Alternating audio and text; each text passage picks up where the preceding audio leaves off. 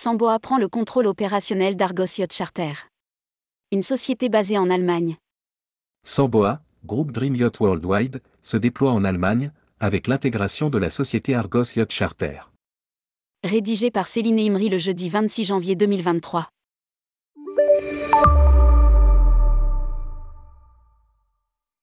Après avoir absorbé en 2022 des sociétés telles que Latsai, Vandemer ou encore Digital Nautic, Samboa a intégré la société allemande Argos Yacht Charter.